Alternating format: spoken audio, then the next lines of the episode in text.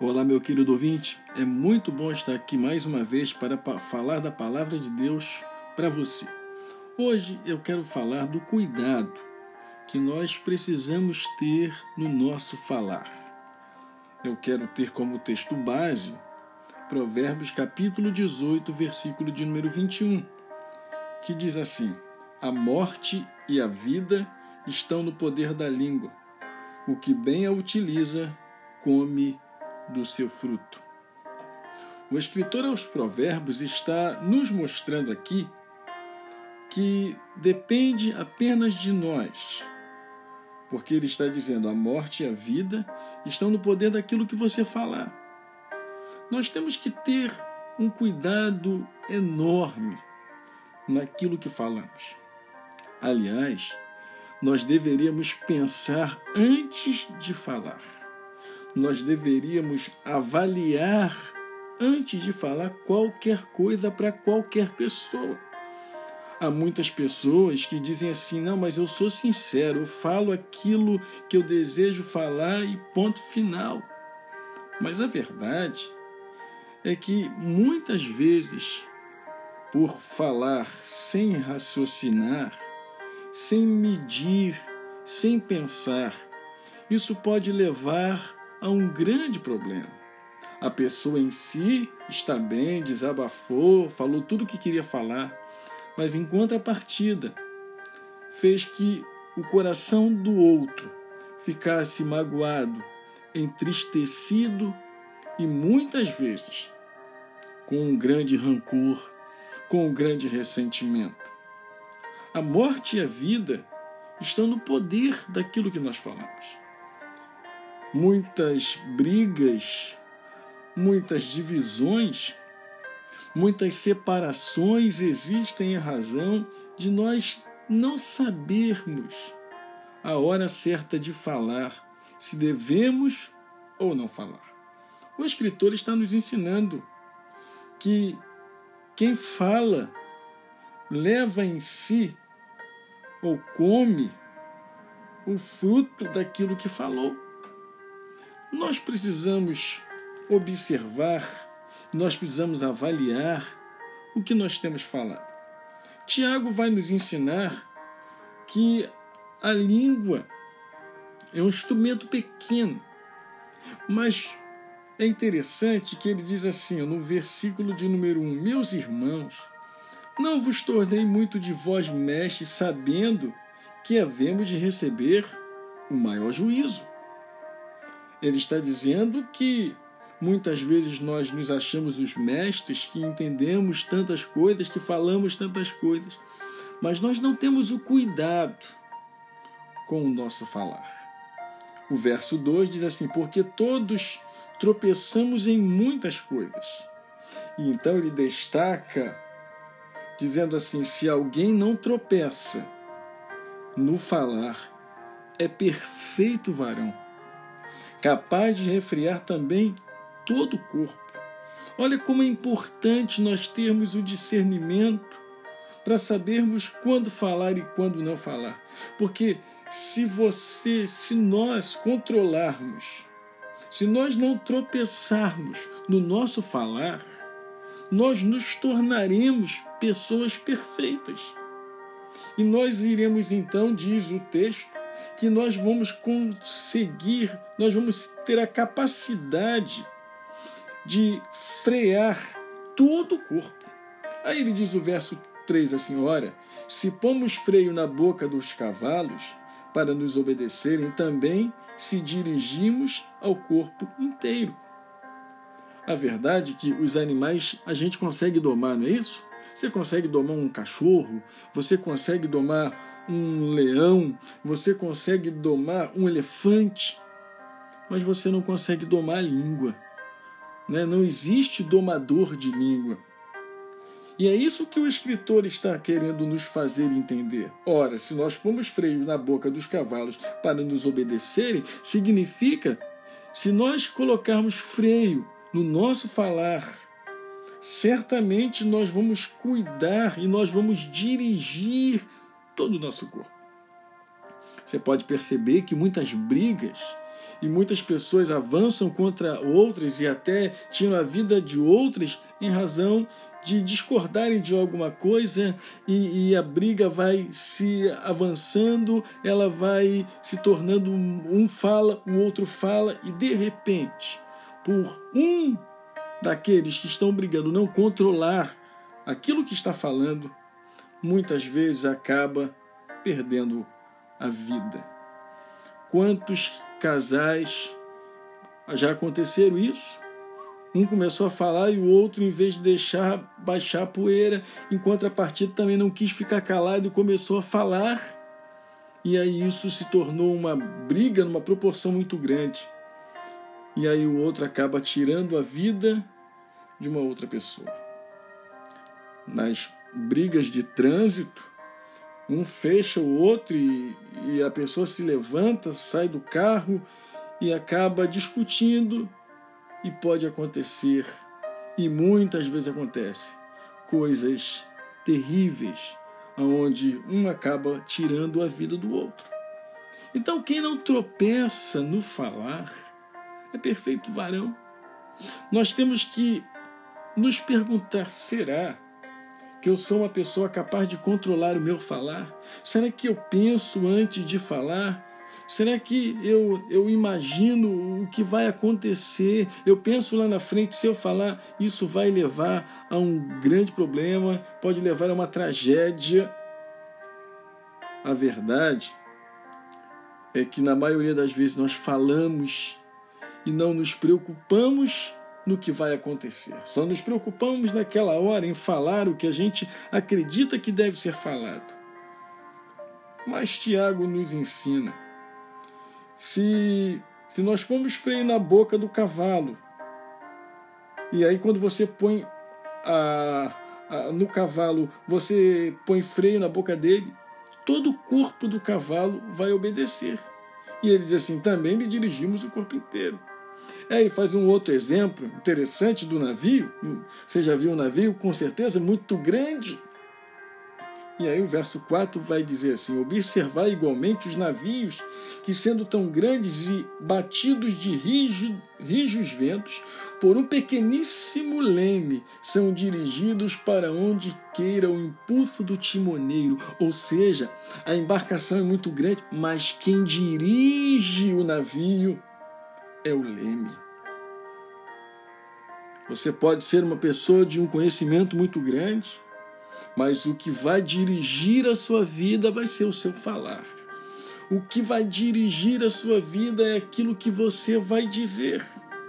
Existem tantas pessoas é, grandes, de tanto conhecimento nos nossos dias, mas por não controlarem, por não saberem o que devem falar, essas pessoas acabam por não controlar esse esse pequenino órgão que é a nossa língua, acabam atrapalhando a sua própria carreira, a sua própria vida.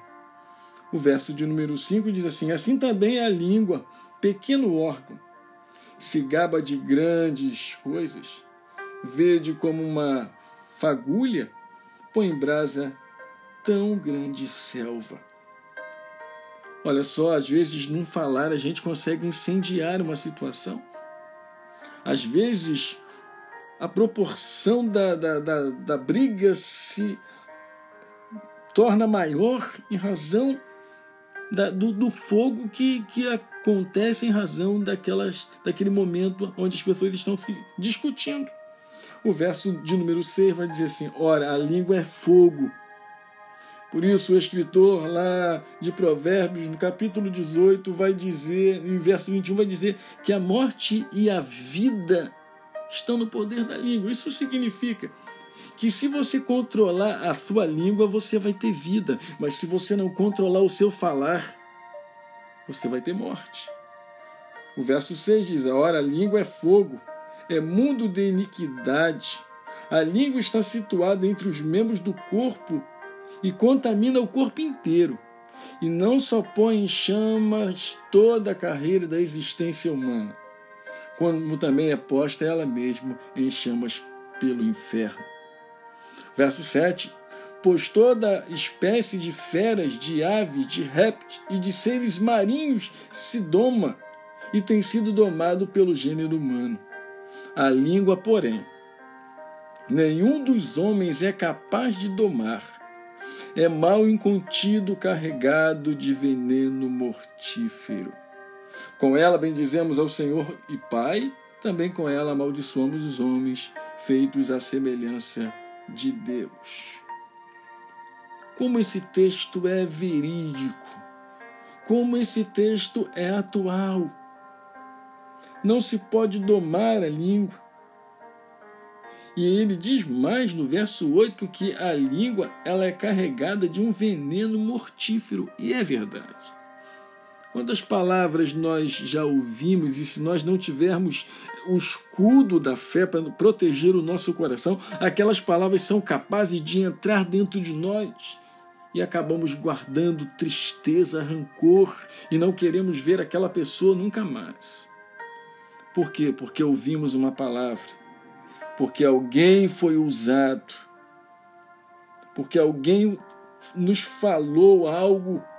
E aquele falar estava carregado de um veneno mortífero, que a intenção daquela pessoa era não matar fisicamente, mas matar com o falar. Quantas pessoas estão mortas, quantas famílias estão destruídas por causa de uma palavra, quantos lares estão destroçados por causa de uma palavra. Meus queridos e amados, diletos irmãos, que nós tenhamos o cuidado no falar. Porque o que falamos pode levar vida, mas o que falamos também pode produzir morte. O que falamos pode produzir alegria no coração daquele que nos ouve, mas o que falamos também pode produzir angústia, ressentimento e dor no coração do outro. Por isso, proclama você, cuidado com aquilo que você vai falar. Peça a Deus para te dar sabedoria, para que você dome o seu falar, para que as suas palavras sejam palavras abençoadoras. Porque o escritor vai dizer que com essa língua nós bendizemos ao Senhor e Pai, mas também amaldiçoamos os homens, feitos à semelhança de Deus. E ele vai dizer no verso 10: de uma só boca procede bênção e maldição. Meus irmãos, não não é conveniente que estas coisas sejam assim. Acaso pode a fonte jorrar do mesmo lugar o que é doce e o que é amargo? Então nós temos que ter cuidado naquilo que falamos. Nós temos que ter muito cuidado com as nossas palavras. Que as nossas palavras sejam palavras sábias, capazes de abençoar a vida de outras pessoas capaz de abençoar um vizinho, capaz de abençoar um familiar, capaz de abençoar um filho, capaz de abençoar um esposo, uma esposa, enfim. A nossa função é abençoar as pessoas. E nós só podemos abençoar essas pessoas quando a nossa língua, quando o nosso falar é produzir vida. E é isso que o escritor está nos ensinando que nós possamos domar a nossa língua, porque domando a nossa língua nós iremos domar todo o nosso corpo. Domando a nossa língua, nós nos tornaremos perfeito varão. É, domando a nossa língua, nós vamos conseguir frear aquele ímpeto que muitas vezes existe dentro de nós. Domando a nossa língua, nós vamos evitar muitas confusões, muitas desavenças muitas divisões. Eu queria orar por você e por mim também nessa hora.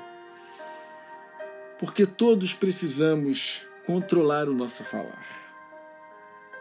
Todo nós, todos nós precisamos controlar a nossa língua para que a nossa palavra seja doce, para que a nossa palavra seja abençoadora para que a nossa palavra entre no coração das pessoas e produza fruto de arrependimento.